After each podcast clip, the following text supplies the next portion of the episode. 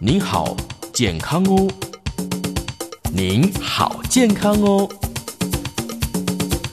健康部落格提供您全方位的健康观念，让您健康讯息一把抓。健康部落格开战喽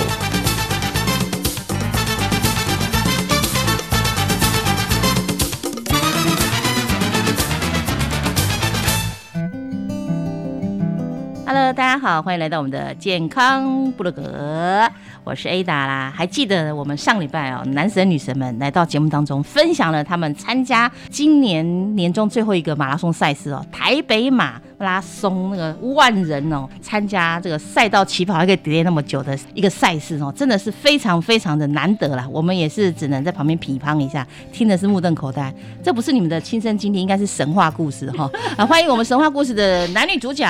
来。各位健康部落格的听众朋友，大家好，我是温慧珍。各位听众大家好，我是物质二的江鹏毅。听众朋友大家好，我是彭毅的哥哥彭伟。OK，你刚刚为什么要把马拉松分成那么长呢？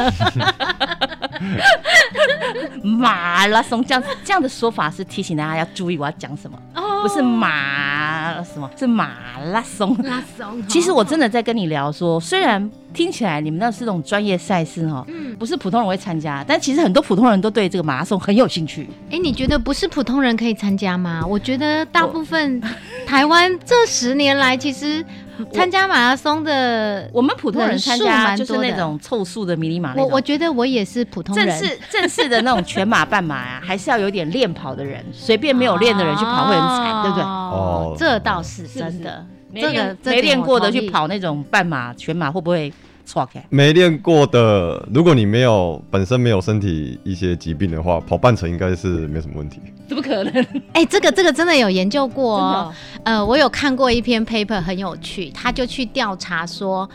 你们猜跑全马还是跑半马抓起来的人数比较多？半马为什么？因为他们会觉得这个距离比较短，哦然后呢，并不觉得自己身体有状况，所以就去跑这个距离。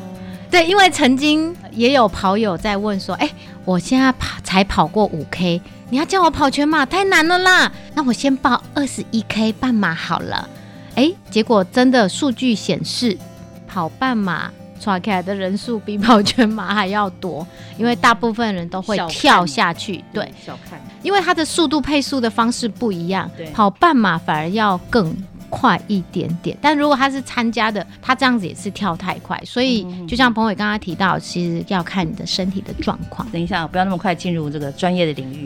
我我也想延续上 上个礼拜那个我们的温女神分享她抱病参加的整个的心路历程哦。但是呢，教练级的江鹏毅他其实有很多的观察的心情还没有分享到说其实他看到你这样的状况，他有很多话想跟你讲。好，那那什么样的？建议要讲呢？到底有没有讲呢？来，江鹏毅来分享一下。哦，就是赛前那个礼拜都没有遇到老师，对，就是啊，因为老师好好像老师很哦忙，然后我有想说去大习馆看一下老师在不在，然后老师也不在，但是也没有，我没有特意去约老师，像是哎、嗯我没有特意去约老师说，哎、你你有没有空，我们出来聊个天或之类。但是因为我想说，老师应该就好好休息，应该就按照这个步调来进行的话，应该是没有问题的。但事实结果也是没有问题。我觉得，呃，虽然没有破最佳，但是我觉得是在这个情况下最好最好的表现的。就甘心妹呢。对，就是呃，其实我没有预想到老师可能会不舒服。但是老那时候前个礼拜，老师有跟我说老师有跟我说，他家人都感冒了。对我们家三个全部感冒，而且很严重。对，然后那时候我想说，呃，希望最坏的事情不要发生，但是事实还是发生了，就是呃，如果按照老师的同行的跑友秀脸的的推测的话，那可能真的是感冒，嗯只是那个呈现感冒的方式，每个人可能因人而异。那老师可能是因为我觉得我够强壮，对，就是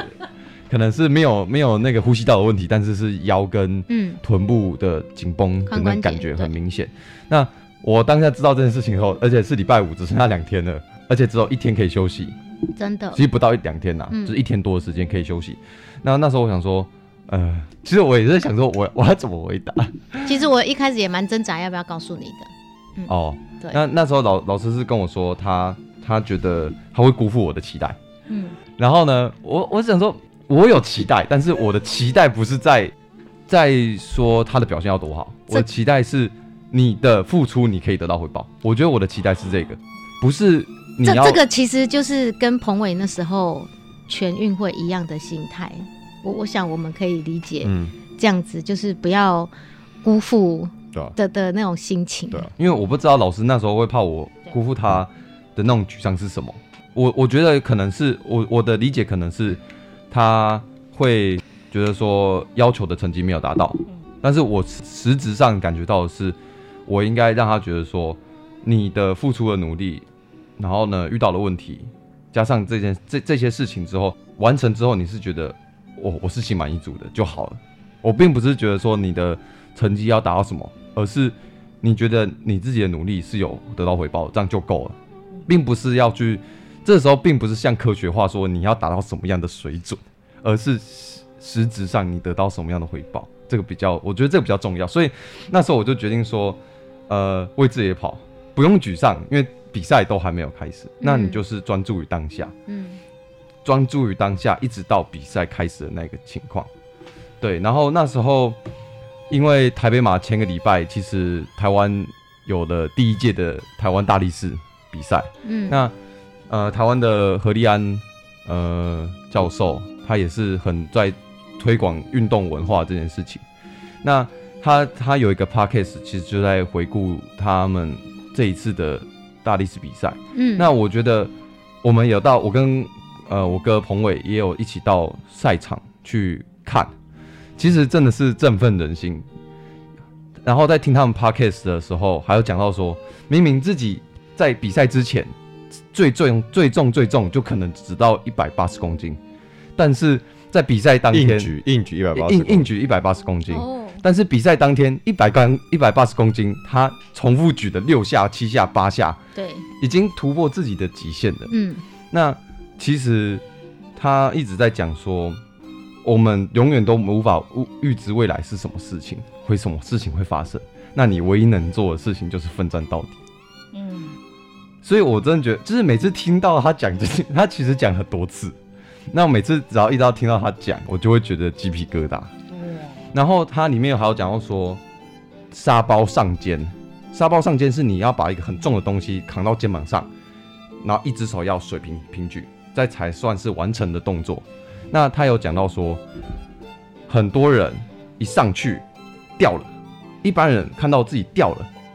运动员马上又再做一次，他会不断的尝试。你知道你失败了，失败，然后呢，在赛场上你不管三七二十一，马上再尝试第二次。不是在像人生，你就是他把人不会花在忧郁说啊，我怎么掉了？对你没有你没有没有时时间你没有时间花在这个，对你没有时间在批评你跟自己说你怎么这么懒，你下一步嗯你失败了，你下一步就是再爬起来。嗯所以我觉得我没有办法在这么短的时间内告诉我的选手说，就是问老师说你应该怎么做。我觉得我没有办法，而且就算讲了，我也觉得他可能会觉得说哦我不懂什么，我觉得反而会让他有更多的负面的情绪。那我想说，我不如听人家传一个人家怎么讲的，我就想说我不要多说好了，我就传一个人家怎么说好了。这个彭毅教练也是，这个心理状态也是非常好哎、境界有点高哎、他我以为他讲说叫你吃什么药、什么药、怎么做什么事、什么事，结果他就在帮你想了一圈，就决定，嗯，你自己决定。对对，就也不负责任说啊，你就自己决定嘛，你就自己去去体验走一遭，你就会知道。是是是，来哥哥怎么说？哦，他其实那时候有问我，就是老师现在这状况要我要要怎么回他。我如果如果今天彭伟是教练的话呢？我自己的看法是，其实一个人在负面情绪的时候，旁边人怎么讲，其实都没什么用了。其实最重要还是你要自己去消我觉得有影响哎，有影响，但是嗯你讲太多其实没什么用。就是你尤尤其是很明确的指引不一定是有用的，就是说你那个情绪你必须要自己觉察到，然后自己消化，然后自己走出来。这个过程是自己一个人发生的，那旁边人最多就是可能旁边支持你、帮助你或者是陪伴你，这个做法是会比较好的。所以那时候迪问我说，我们就应该不是他问我，就是我们在讨论说那要怎么跟老师回答。我就说其实也不用多说什么啊，你就跟他说用你现在的状况去，就是你也不要预期说自己可以呃像之前自己想那样子跑的真的很好这样子。对，因为你知道你现在状况不好，所以你就用你现在的状况能做到什么就去做，努力的去完成它，这样就好了。因为你在说什么，其实都没有太大的帮助。对，你要让知道你有人在关心你，有人在支持你，这样就好了。这真的是好重要哦，而且我觉得，呃，现代人不一定，尤其现在是，我我觉得就我看的大学生，不见得会随意求助别人，嗯嗯，这这是我自己的感受。所以其实以我现在的状况，呃，我只有跟秀莲讲，只有跟教练讲，然后我的家人知道，Let's go，其他人。都觉得说啊，加油！你还有很多人私讯知道的，都会叫我说，哎、那你明天白台没办法加油。我只好说谢谢，嗯，对，因为我觉得我不想要再就是让大家担心。对，我不想要让大家担心或是干扰到让其他大家的人，一些嗯，觉得人家来跟你加油，其实我觉得大部分的情况下，我觉得是选手应该是哦，OK，谢谢，这样就够了。对对，我我就只有说谢谢，这样就够了。嗯那对于比较亲近的人，我才会跟他说我的身体的状况。嗯那这时候，呃，我觉得一个就是获得正面的支持跟鼓励。嗯我觉得在当下，因为真的确实，呃，像之前我们访问彭伟爸爸、彭毅爸爸那个江红玉在分享说，他觉得人生是孤独的，人生是还是要自己走。其实确实是没错的，就是人生本来就是你要自己面对，但是当下如果有一些支持你的人给予你陪伴跟鼓励，或是呃帮助你，我觉得这也都是一个嗯，很重要的关键时刻。哎，但是真的、要找同道中人鼓励。对，所以我我说你会觉得你可以求助的对象的时候，不是随便人都可以去像我这种求助的。随便人，你如果跟我讲，我一定跟你说，非常的惊讶，说啊，你这样还要去跑，不可以，不可以，你一定要好好去看医生哦。这什么烂朋友？就是哎、对，还好我没有找秀发，不是？对，然后其实其实我还要再把事情再拉回来一下，就是那时候哥哥，我问哥哥，他哥哥是跟我说，哥哥的意思其实最终是告诉我说，这个选选手要自我察觉，然后自我评估之后自己下决定。然后那时候哥哥是跟我说，你知道你现在状况不好，那就是不要期望成绩会太好。嗯，但是我这句话我没有跟老师讲，谢谢你没有讲。对。对对对，就蛮重要的。然后，但是我嗯觉得哥哥有一句话讲得很好，他是说状况不好有状态不好的跑法。对我自己有 catch 到这一个点，我我那时候的心态就说，反正我可以跑就跑。我本来就在想说，我如果礼拜天状况是那种很不好的，我可能真的会弃赛。嗯嗯，对，如果真的真的不行的话，然后因为对。留得青山在，我们之前常常有提到，马场永远在。对、然后我真的就是还有想过说，我不一定要五十岁那一年，我可以五十一岁再去，但是我还是要保持，我觉得健康跟生命重要，对是还是放在第一优先的。对，然后那时候呃，老师是礼拜六早上八点多搭火车去台北。那时候其实我真的也不敢再多问老师说状况怎么样，因为我觉得问他状况，他可能会转移注意力在他自己的疼痛上面，然后呢，可能又会掉入一个一个不好的负面的循环里面。所以那时候我其实，在讯息上我就问说，老师你什么时候去？今天住哪里？有没有人陪你？好，这样就够了。就是让他觉得可以问他问题的时候，可以让他虽然是讯息啦，那我是希望他在回答我的时候，是他可以知道说旁边有秀莲陪他，因为其实我之前就知道老老师会有一个人陪他。那呃，你旁边有谁？那你今天在哪里？然后按、你今天的行程是什么？老师都就是很明确的说他要干什么干什么干什么。那我想说啊，那老师其实很清醒。很清醒，不是，就是很脑清袋还脑袋很清楚自己嗯要干什么，我觉得这样就够了。那至于我想说啊，前其实根据前几年经验，人应该太多。我觉得虽然我没有办法当场去陪他说，就是安慰他，我觉得没有什么好安慰，就是你刚才只讲的，你要自己解决自己的问题，没有人可以帮你解决，你唯一能做的就是你自己奋战到底。对，所以我真觉得老师完成的时候，我自己其实哦，你知道那时候我在看，就是想说，我们都会稍微预估选手会完成的时间嘛，然后在对对在最后冲线的时候在旁边加油。对对，对然后其实我在刚才讲六点半开始，嗯嗯那我原本是抓最好最好就是抓三小时四十五分钟，所以我就是抓六点半加三小时四十分钟到三小时四十五十分钟这个区间，然后在终点线等。我真的是每次看人家要就是自己的朋友，哎、就是像哥哥、爸爸、老这就是老师要回来的时候，每次要到那个附近的时间，要等待选手进来的时候，我都会觉得哦，心跳，我自己好像也在比赛一样。到了没？到了没？到了没？到了没？真的，嗯，然后呢，其实最后因为以为老师会穿红黑色衣服，所以最后没有看到。但是实际上老师早就过了。嗯，但我爸爸有看到，所以其实看到老师过了，我就哦，心中的大石头就放下来。哦，没有让我多等，然后或者是没有，其实开玩笑就是没有让我多等，但实际上就是啊，有过就好，就是有有进来了，没有、嗯，没有因为受伤然后体力太多，或者是坐的回收车回来，嗯。然后还会再担心说之后有没有很大的影响。圆满完赛。对，就是圆满哦很圆满的终于结束了，嗯，对嗯哼哼，所以其实就是我在旁边一直看很多人比赛的感觉是这样，对吧、包括上次哥哥全国运动会，他做一次要补水的时候，我就已经很感动了，对对，没错。就已经非常非常感动啊。我们我觉得外面旁边加油的人更更激动，然后更紧张，真的。然后呢，然后但但是我心里不会跟他说，哎、再快一点，对，因为我不行不行不行，他已经很累了，所以我其实其实我的角色，我自己认为我自己不应该讲这么多话，我自己我自己的角色我自己是这样觉得啦。对对，没错，这个分享一下那个，我他刚不是说我们去看那个大力士，对。大力士同一天早上有那个二十四小时哦，对，那个超级马拉松锦标赛，那个是国际国赛际，啊，那个有他他的比赛是连续跑二十四小时哦，对，他就是二十四小时内你跑多少就是多少，绕圈跑？绕圈跑。对他他在那个大家和平公园那边，嗯一圈大概两公里吧。然后这次有破女子世界纪录，嗯呃，二十小时她跑了两百七十公里嘛，两百七十多公里，嗯是破世界纪录。一个日本的对，她叫米之后，米之后，对，米之后上嗯。然后我就是那种帮她加油，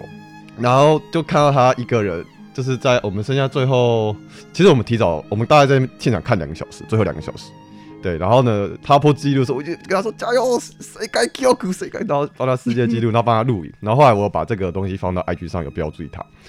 然后他有在回贴。那他哦他后来他有发个文，他有发个文是说他的日文是这样，他是讲说他在跑的时候已经其实听不太到旁边人在干嘛了，然后进入心对流状态，然后呢，但是他会听到说人家会叫他加油，就是就是会很吵，旁边会很吵。他当下心里是觉得说，你们不要再叫我加油了，我已经极限了，不要再叫我加油了，你们很吵，你们知道吗？嗯他就是其实他还蛮诚实的在讲这件事情，所以我的意思是说，其实人当你你像跑马拉松或者这种极限运动的时候，不管是大力士还是超级马拉松还是马拉松，不管怎样，人的体能到极限的时候，当旁边人一直告诉你说你要加油，旁边人告诉你说你要怎么做的时候，你会说可以闭嘴吗？我很累了，我已经到极限了。所以那时候，其实在这种情况下，你就是不要再跟人家再多说什么，因为其实那选手他会自己去消化他自己内心的一个情绪，就是回回应到，就算是一一般人好了，就是平常我们生活上一些压力什么东西之类的，我们旁边人给予支持，但是你不要给他指教。其实我刚刚问老师讲说，我爸讲的那件事情跟老师讲的这两件事情是其实是同时并立存在的。嗯，你个人你必须要自己走过你自己内心的坎，那你旁边人的支持也是很重要的，他可以协助你去走这个坎，但是最终你要自己孤独的人走在这个路上，去完成你自己的课题。就嗯。就是这样子，所以我觉得你去参加竞技运动，你去从事身体活动，最重要的东西不是说我在这个竞技运动上面达到了什么成就，我跑了多少分钟，我举了多少重量，而是你从这个竞技运动中，你学到了说，我可以去勇敢的面对我人生每个课题，然后遇到问题的时候，我必须要自己去面对跟去去克服。去克服它，嗯。这样子。嗯，对，真的，我们从运动当中学到了很多人生，然后也不断的修剪、修剪、调整、调试，然后一直转换、转念，然后成就到现在当下的你。嗯，嗯，嗯嗯，对所以其实你们在参加比赛的时候，在终点之前，这么多人跟你喊加油这件事情，你们也是那种跟那个日本选手一样的心情嘛？就是说闭嘴，不要吵。我我不会，因为我我们还没到二十四 小时，我们只有三个多小时，所以其实还好。但是我就觉得，呃，旁边人的加油声也是一种激励。然后你一直算着倒数，倒数哦。那个彭伟有跟我说，三十九出水门就剩下最后三公里了，然后你就一直跑，我就觉得啊，三公里怎么这么远，可以全开，然后这个好好远呢、然后然后你就要不断调整调整调整调整，然后终于进入终点，对嗯对，因为马拉松的话是最后三公里，觉得怎么那么远？我要跑半程，然后最后那一公里怎么那么远？我那天下楼梯，我昨天昨天早上要上班之前下楼梯，从家里这样，然后我就跟我老公说啊，我真的这次很认真，因为我的大腿前面开始酸，就表示说我很尽力在冲刺了、而且其实老实讲，这次今今年的天气啦，啊。对，今年的天气第一个它没有去年那么冷，但是也算相对冷了。但是跟去年相比，今年的气候比较天气比较不好，就是对，它是湿湿又湿然后又冷，风比较大风好大哦。今年风比较大，大会影响吧？会超冷的，你知道我们在环河那个二十几公里，那个真的是冷到不行，我连那个雨衣的帽子我都把它戴起来，然后我戴一下它就被吹掉那一种。那种风很强的，我还有穿着雨衣，你就想说那些赤身在对抗风的那种寒冷，所以我看到有好几个跑友，他是说他有失温，就是太冷了，对，因为风又大又下雨，难怪这次这么多人送医院哈。真的，我那时候跑到河堤的时候，河滨的时候，就看到对面有那个救护车就过来了，然后我们还帮忙大叫说“跑者靠右”，然后帮忙大叫，就是让跑者靠右边一点，让救护车过。嗯，对，然后后来才知道说，哦，原来这种天气，我觉得，但是有时候真的就是一样，重复之前提过的，运动的安全为首要啦。当然，追求目标是很，我觉得是很神圣的，然后是很重要的。可是留得青山在，马场永远在，我还是心里有有有有放这个在中心，因为时间的关系哈，来不及呃，请那个我们另外一个选手分享半马，我们下次分享。但是最后一点时间，我可不可以请三位讲一下，如果跑者呃在什么样状况下，应该可以感受到可以先放弃，或是身体为重，不要弄到后来都倒下了，自己没办法，好像哦，顾虑到了嗯这种身体的状况，应该是有一些征兆，你们可以了解说，好像不能再撑了，这样对不对？不能再撑下去的情况嘛，基本上如果你开始头晕，就应该是不行。哦对你有头晕目眩，就是神志不清的话，老师，你弃赛过，你是怎样的状况决定哦不能再跑下去了？这样啊，你说我弃赛那个太平洋，那是被那个那个那个蜜蜂叮啊，哦对啊，那那那意外，对，那是意外。我觉得什么时候该弃赛，我觉得这个其实也很难拿捏。我觉得应该要做好的事情是，你你知道自己觉得很不舒服的，就是你真的觉得有点奇怪的时候就应该停。刚才讲头晕一定要，就是你要呃你要看自己有没有觉得身体很不舒服。我觉得应该是不要硬盯，不要硬盯用跑的，你可以先用走的，或者是你把速度放慢一点。你觉得现在状况怎么样？去稍微评估一下，不要硬盯的意思是你你都已经觉得不行了，你还要冲，这件事情就是不对的，是你觉得很不舒服就慢，同意，你就先骂，嗯。然后呢稍微跟旁边的旁边可能会有一些医护人员，或者是跟其旁边的呃水站人说，我现在有点不舒服，事事先告知一下，嗯。那再来就是，我觉得是事前就要先准备好，因为我觉得大部分可能不舒服，可能是之前没有准备，这可能是一点。那如果是真的当下不舒服，就请你先放慢脚步，这样子。啊，放慢脚步评估一下啦。然后如果你跑得起来，你就继续跑；你跑不起来，你就不要再硬硬撑硬硬撑。那刚刚是讲的是比较像是头晕目眩那种。那如果你是肌肉，其实抽筋有人抽筋还是可以把它完成的，就走完了、那那如果是你真的是很痛，痛到每跑一步都会不舒服的话，那就还是建议是停下照理说应。该都有症状，对不对？嗯，不会说嗯突然间戳起来，你感觉其实不会，如果是突然喘起来，通常都是你本身人身体就有一些问题，就是你身体状况本来就有问题。状况了对对你可能就些心血管疾病，或者是本身就些状状所以。是还是有症状，要注意身体的反应，对不对？没错，嗯而且应该说自我觉察的能力都是从平日就开始，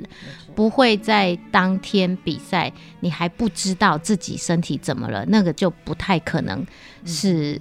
一个是自我对自己身体控制或觉察。我我真的是怕这两集播出，大家都学你啦。没有没有没有没有没有，你要想老师他之前付出多少努力，他早他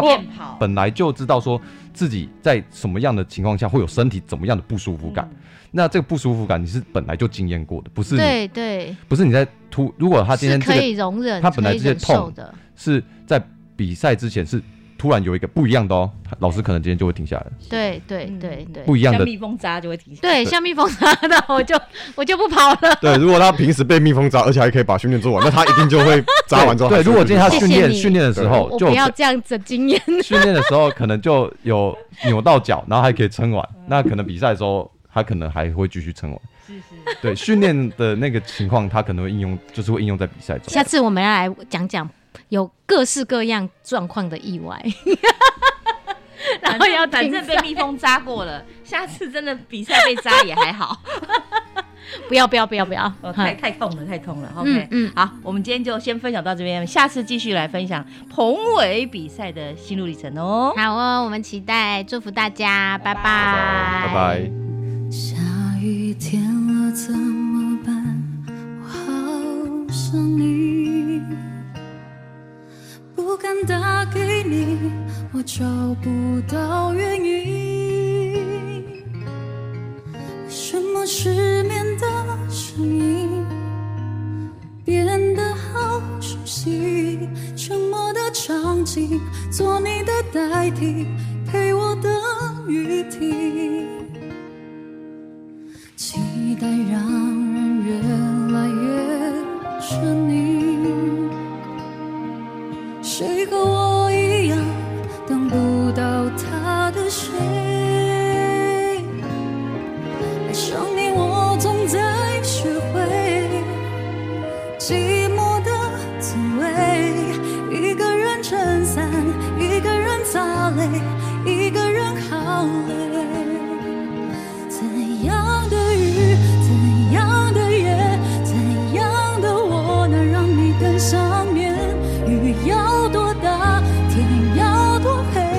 能够有你的体贴？其实没有我，你分不清